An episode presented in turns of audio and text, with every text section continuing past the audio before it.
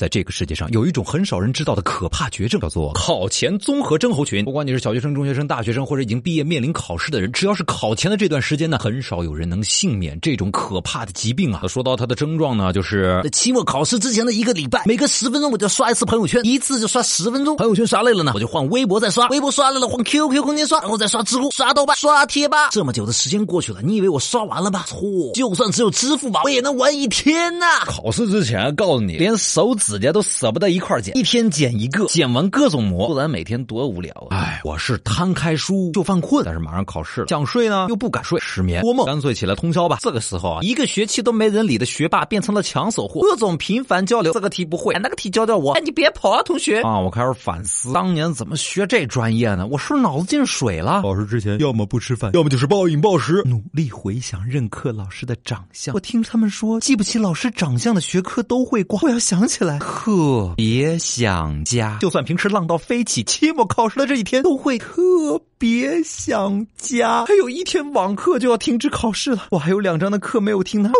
绝望。文综背的特别熟，明明都记住了，考试的时候就是不会答。语文考试的时候肯定得去上厕所，老师还以为我去厕所作弊呢。时间长了，他才知道我是真的憋不住啊。每到考试之前的时候，所有平时懒得干的事情，这个时候就会变得格外有意思。比如说洗衣服、买水果、跑步。等到暑假之后又。又要升一个年级了，我离事业又近了一步了，格外恍惚啊！不管你是多大年纪，经历过几次考试，考前综合征候群，你肯定也有过。在考试之前的那一个礼拜，你曾经或现在是怎样的一种状态呢？发到公众微信号找到小传说，或者在微博找到小传说说说，跟我们交流一下。音频下方也可以直接给我们留言，说的最有意思的，我们还有奖品送给你哦。咦咦。平时觉得小传说一点意思也没有，但是一到考试之前就觉得小传说的笑话都特别好笑。通宵听，通宵听，就是不想看书。